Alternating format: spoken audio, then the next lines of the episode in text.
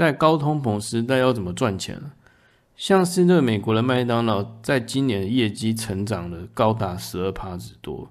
所以多方显示来看，因为目前大家都没钱了嘛，所以基本上你要消费的话，就是选择一些比较便宜的商品。那因为像麦当劳本来就是在美国提供一个比较便宜的一个食物选项，所以说以目前美国这种高通膨跟大量裁员的情况下，就会有很多民美国民众会去选择那个麦当劳来吃嘛，所以。